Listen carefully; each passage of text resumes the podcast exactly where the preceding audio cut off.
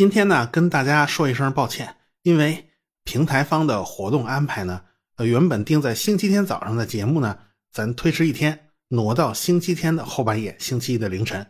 当然，这是临时安排，以后啊，咱们还是星期六的半夜到星期天早上更新啊。大家也可能很奇怪，怎么老这点更新？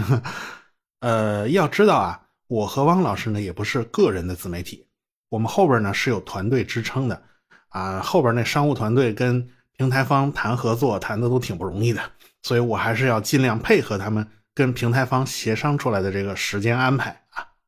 汪老师最近在潜心拍片子，他经常到处跑啊，带着摄影师。呃，前两天还跑了一趟澄江动物群的发现地啊，跑那实地拍片子去了。结果那地方是晒得差点中了暑，因为那地方就是个荒山秃岭，它满地碎石头，没有什么遮挡，所以也挺难为汪老师和拍摄团队的。啊！不过他们回来以后给我看了照片啊，我们我们这些普通人就在那个石头堆里找啊，都能找到化石残片，可见当地的化石存量有多丰富。所以呢，我们也就很期待啊，汪老师这个片子做好了以后，到底是什么效果、什么样子呢？啊，嗯，到时候大家再看吧。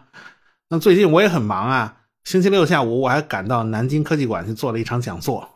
当然，既然汪老师他在潜心拍片子，所以追热点的事儿他就全是我来干，所以我一天到晚就弄得像铺点球一样。可最近偏偏热点新闻又特别多。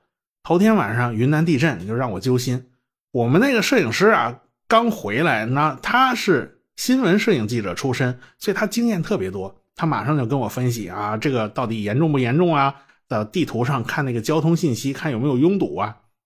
呃，判断当地通讯系统是不是还正常啊？因为这地图上其实能看出来一点儿但是这档子事儿还没过去呢。到星期六的白天，又惊闻袁隆平和吴孟超两位院士去世的消息。其实我也挺震惊的呀。袁隆平院士九十一岁了，吴孟超院士已经九十九岁了。他们出生的时候，中国是一个什么样的环境和条件呢？近一个世纪过去了，萧瑟秋风今又是，换了人间呢。他们是见证者。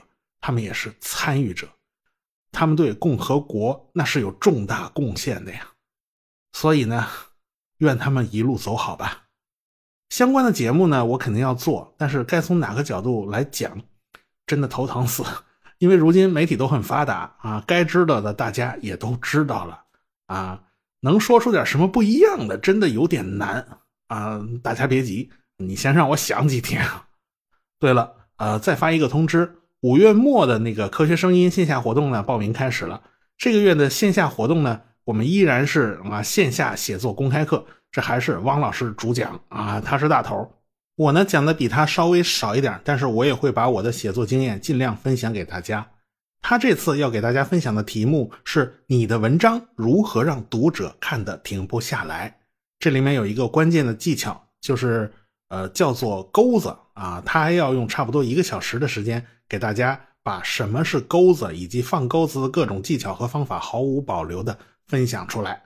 那我讲的东西呢，就比他这个实实打实的这个技巧呢稍微虚一点呃，我是讲幽默感从何而来，因为这个东西好像是凭灵感的，其实稍微有一些方法，但是这个方法就不如他那个那么具体啊。当然，幽默感也是我的一个特色吧，但是幽默感其实挺复杂的，没有大家想的那么简单。